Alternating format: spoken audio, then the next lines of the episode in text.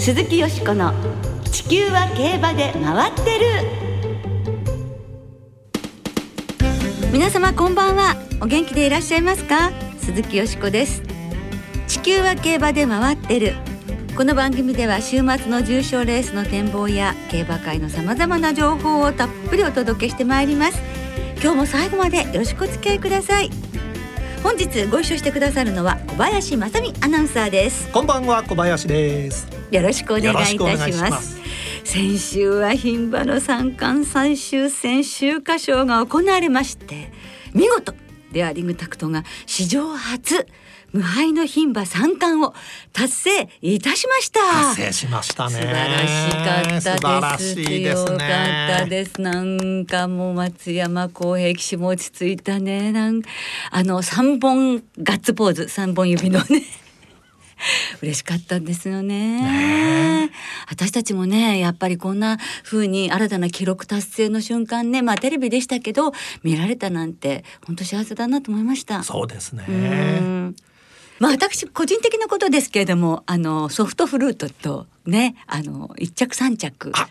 ねそしてまあ予想で言うと一着三着四着というはい惜しかったです。はいそれだけです。はい。まあでもなんかね本当にもうレースの後爽快感が残る感じでしたね。はい。おめでとうございました。そして今週コントレイルですよ。菊花賞で無敗の三冠に挑戦いたします。いよいよです、ね2週続いてどうなるでしょうか、まあ多分歴史的瞬間見られるでしょうね。大丈夫じゃないんですかね。ねまあ予想はまた後ほどお届けいたします。はいさて19日今週の月曜日に来年度の開催日程案が JRA から発表になりました、い、くつか変更点をご紹介しますと京都競馬場の改修工事に伴い京都金杯は史上初めて中京で開催となります、従来京都で行われていた G15 競争はすべて阪神で行われます。はい。また7月24日から8月8日まで東京オリンピック開催が予定されていることから札幌と函館の開催順番を例年と入れ替えて、えーこの間この間はですね函館新潟の2つの競馬場での開催となることになります。そうですね。あのすべて G1 が阪神ということで3200メートルの天皇賞もなんかどんな風なね何か変わるんですかね結果に響くんですかね。そうですね。どうですかすごいなんかやっぱり一つ一つ見ていくと面白いですね。ですね。まあ他にはあのトースポ杯2歳ステークスは G3 から G2 へ格上げというふうになりますね。そのようなこともあります。さてこの後は先週に続きまして競馬トリビア集第5コーナーの著者有吉正則さんをゲストにお迎えしてお届けしてまいります。どうぞお楽しみに。鈴木よしこの地球は競馬で回ってる。この番組は JRA 日本中央競馬会の提供でお送りします。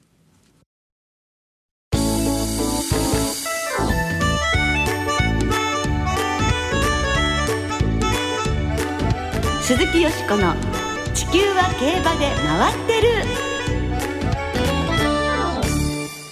競馬トリビア集第5コーナーの著者有吉正則さんに伺う競馬の魅力先週に続きまして競馬トリビア集第5コーナーの著者で朝日新聞スポーツ部の記者有吉正則さんをスタジオにお迎えしてお送りしてまいりますはい。有吉正則さんの経歴を簡単にご紹介します。有吉さんは1957年福岡で生まれました。東京農工大学在学中に東京中日スポーツでアルバイトを始め競馬に出会い1982年に東京中日スポーツの競馬記者になられました。その後1992年に朝日新聞社に移り競馬の他にサッカーやアメリカンフットボールなどの取材にも携わります。そして2002年には半年間近代競馬発祥の地イギリスへの留学も経験されています。そして競馬記者になられて38年目の今年9月競馬トリビア集第5コーナーを出版されました。はい今週も有吉さんに著者第5コーナーのことそして競馬の魅力などなどいろいろとお話をお聞かせいただきました。コロナウイルスの対策密集を避けるため事前に私がお伺いいたしましたので早速お聞きいただきましょう。先週は有吉さんがこれまで競馬とどのように関わってきたかというお話をいただきました。そして競馬と関わるようになってどれぐらいになりますか？えっともう競馬記者になって38年になりました。はい、その38年間の、えー、いろいろな経験を生かしてお出しになられた本がこの第5コーナーという5本なんですけれども記録やデータから浮かび上がってくる不思議な因果関係や巡り合わせを53編のストーリーに仕立てたトリビア集なんですよね。こここんな中にあの本当に競馬トリビア意外なジンクスとか不滅の法則とか決闘の魅力とかありえない記録とかそれから心を和むエピソード思わず涙ぐむエピソードなどがもう本当に53編あるわけなんですけれどもあのどういうふうにやってこれをこう選ばれましたか？えっと、これは担当の編集者の方に、はい、えー、選んでもらったんですけれども、はい、あのもともとは日本軽症協会が毎月出されている JBBA ニュースというあの雑誌がございましてそこに毎月第5コーナーを連載してるんですけれどもこれの12年分の中から、まあ、半分ぐらい選んでいただいてそれを一番新しいデータにもう一度アップデートして全編書き直しました。書き出しとかは当時の起こった時のことを書いてるんですけれどもその後新しいデータ加わったらまたそれを盛り込んでますんで、うん、今年のコントレールとかデアリングタクトのことも入ってますんで読んでいただいて古さを感じられないんではないかと思ってます。はい。あのご自身がこういうふうにデータ集めたり、い、ろいろ調べていくうちにこのトリビア集に取り上げられるようなことに気づかれて深掘りされていくわけですけれども、はい、ご自分で調べていってやっぱりそのやったっていうあこんなことがあっていうことを見つけた時ってどういう気持ちです？いやあの最初は調べ方が下手だったんですけどだんだん調べ方が上手になってきて早く同じデータにたどり着くのに時間を短縮できるようになります。でも最近も自分この中に書いたので言うとおじいちゃんと孫が同じ重症を飼っているケースを調べる時とかですね時間がかかったのはそういうものとあとは場名で頭文字がどの馬が G1 をたくさん買ってるかって調べるのは結構時間がかかりました。ですね。はいそして「無」と「ゆ」と「よ」で始まる G1 ホースっていうのはまだいないということですからね。まあ、昔の過去の八大競争とかいるんですけれども、えその G1 が始まった1984年以降ではこの3文字を頭文字にする優勝馬がいないんですね。えこれはもう馬の強さと馬名っていうのは全く関係ないことなんでもうたまって偶然だとは思います。はい。はい、20万センチ走って2センチ差だった名勝負は何ですか？はい、それは天皇賞、秋の天皇賞ですね。はい、あのウォッカと大ワスカル。うん、はい。ね、でそこからまたさらに深掘りされたお話が書かれているのであのちょっと飲みに行く時の前にあ今週はこの章だからなんかないかなと思って、うん、この、えー、第5コーナーを手に取っていただいたら絶対何かあるので それを頭の中に入れていくとまたおさ、ね、お酒の席も楽しくなるんじゃないかなっていうふうに思いますね。これはあの53編を、うん、あの編集者の方がうまく春夏秋冬って四季に分けていただいたんで、えー、まあ今秋シーズン始まったところですので秋のところからちょっとじゃあ読んでいただいても面白いかなと思います。えー、まあ38年間の競馬記者のもうその歩んでこられたわけですけれどもその有吉さんをしても今年というのはやはり特別な一年ですよね。そうですね。やっぱりこんな経験をするなんていうのは誰も想像してなかっ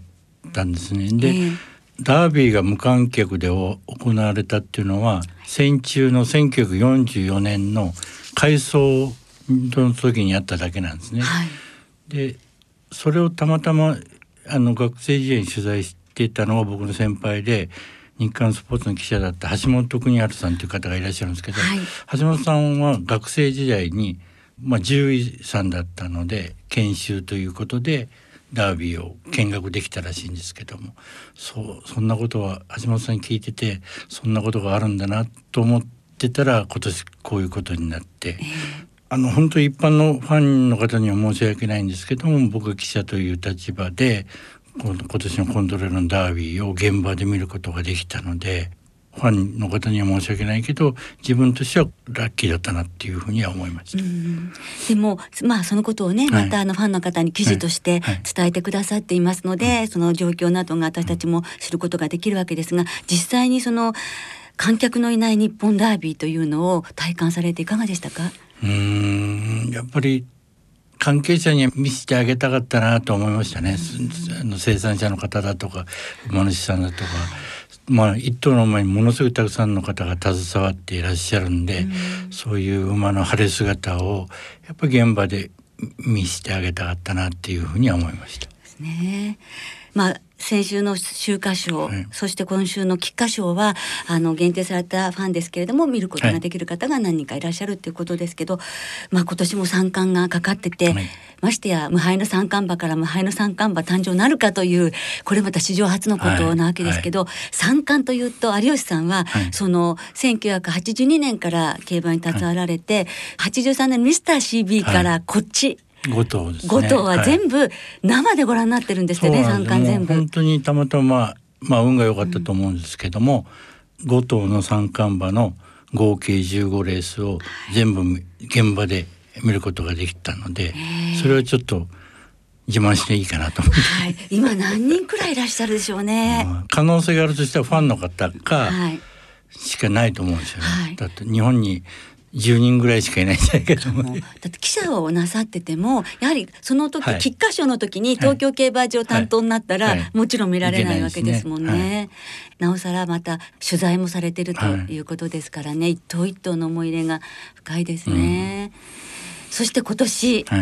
あの取材して6頭目、はい、になってほしいと思う。コントロールがね 6頭目になってほしいんですけども、えー、過去の三冠馬が出た年を見るとですね1941年が日米開戦の年でセントライト、はい、1964年が東京オリンピックが行われた年に新山、はい、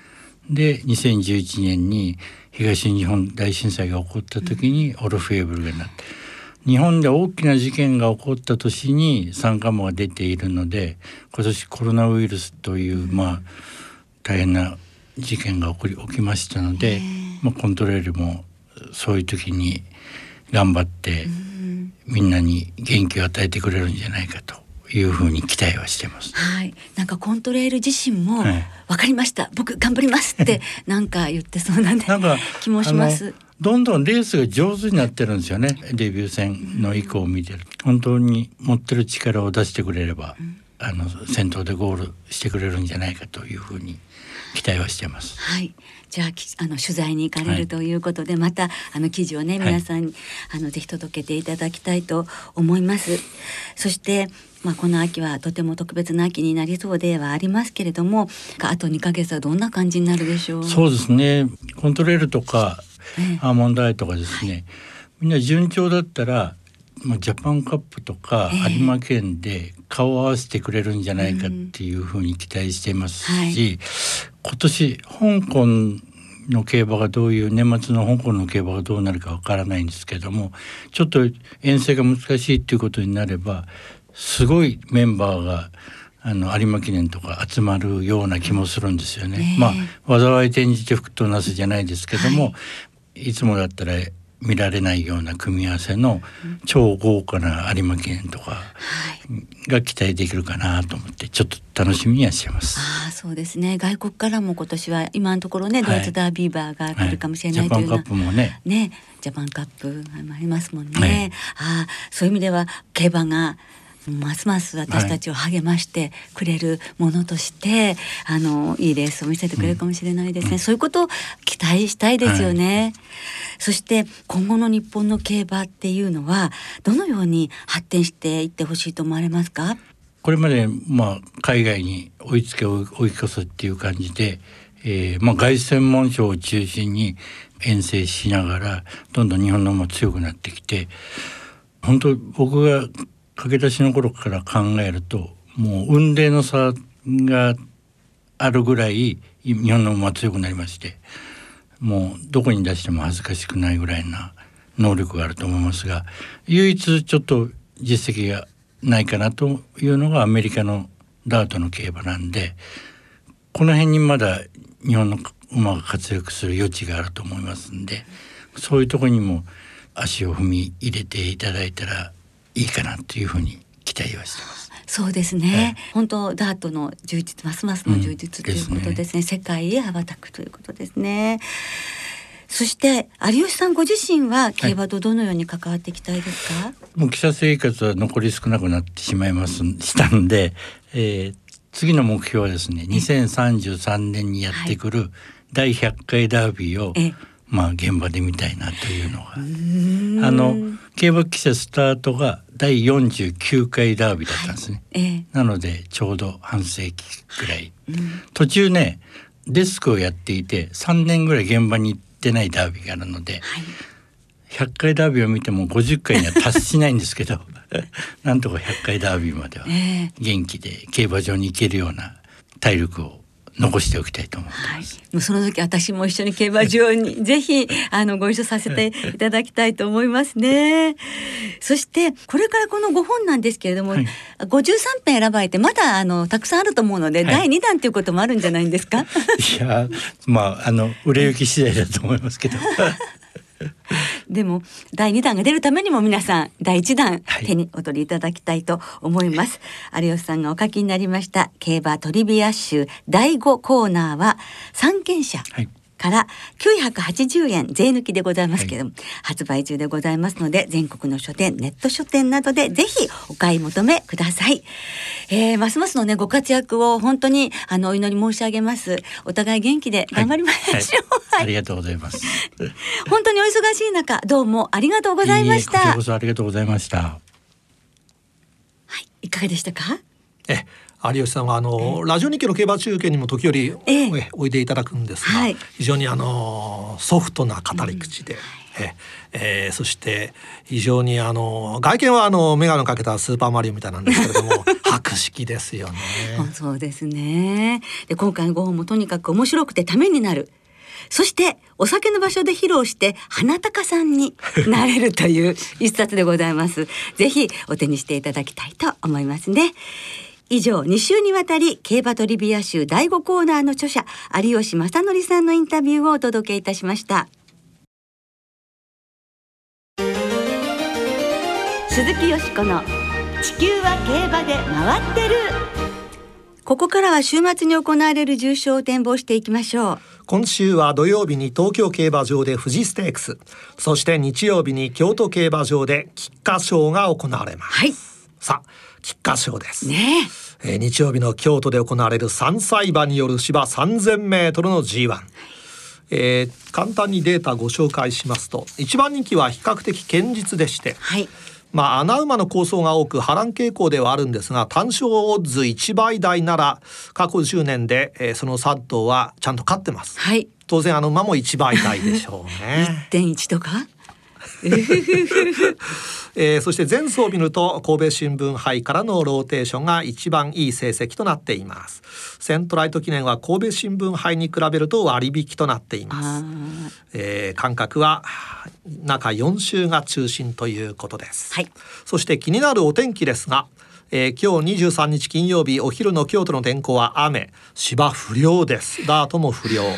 9時40分測定のクッション値は7.0、7.0柔らかめということです。しかし25日当日の京都は朝から晴れの好天に恵まれそうでできるだけ乾いてほしいですね。ですね。ねはい。さあもちろんコントレイルで私も参観その歴史的瞬間を見たいと思っております。相手ですよね問題は。はい、であの神戸新聞杯の時にあのロバート・ソンキーを東海帝王の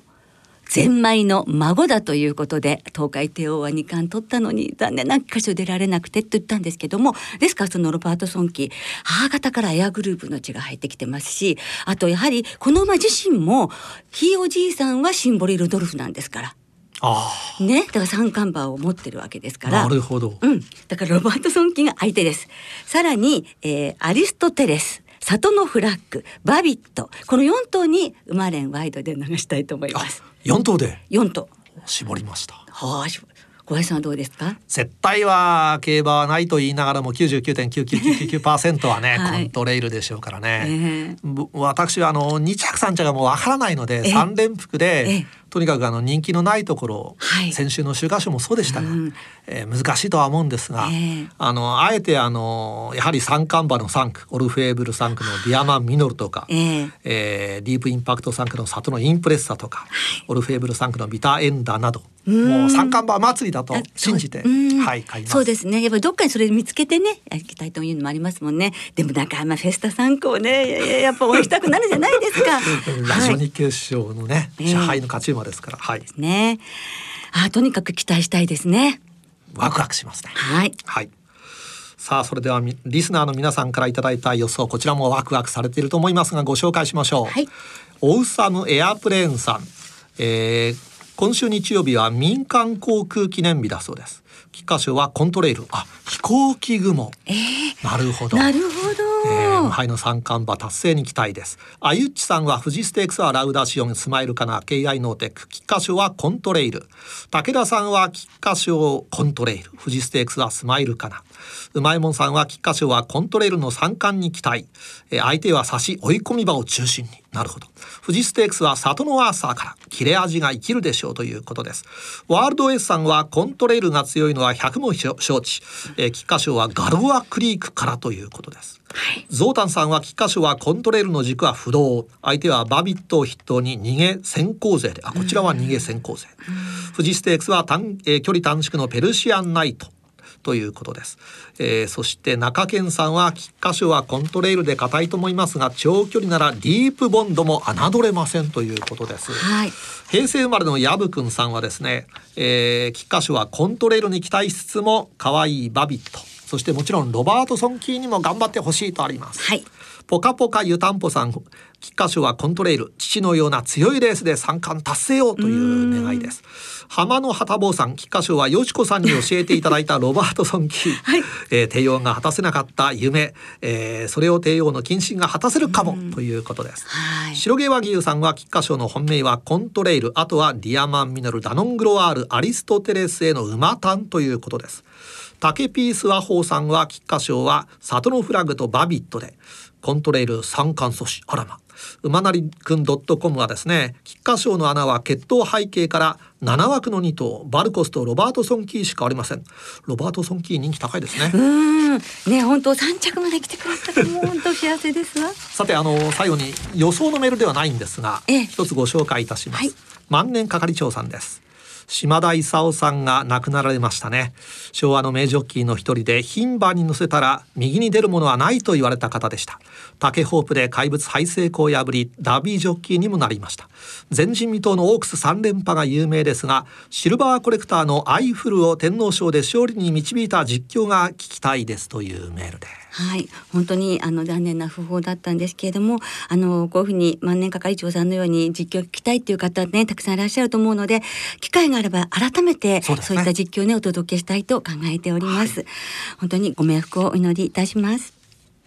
さて来週は秋の天皇賞スワンステークスの展望を中心にお届けいたします。それから、あの、特集で11月3日に迫りました JBC 競争を特集検討したいと思いますね。えー、お聞きの皆さんの予想もぜひ教えてくださいね。お待ちしています。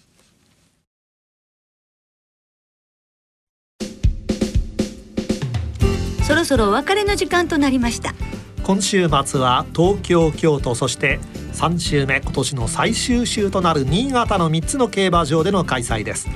2歳の特別戦は東京と京都で一蔵ずつ行われます。はい今週の私の期待はですね日曜日京都競馬場第4レース新馬戦なんですが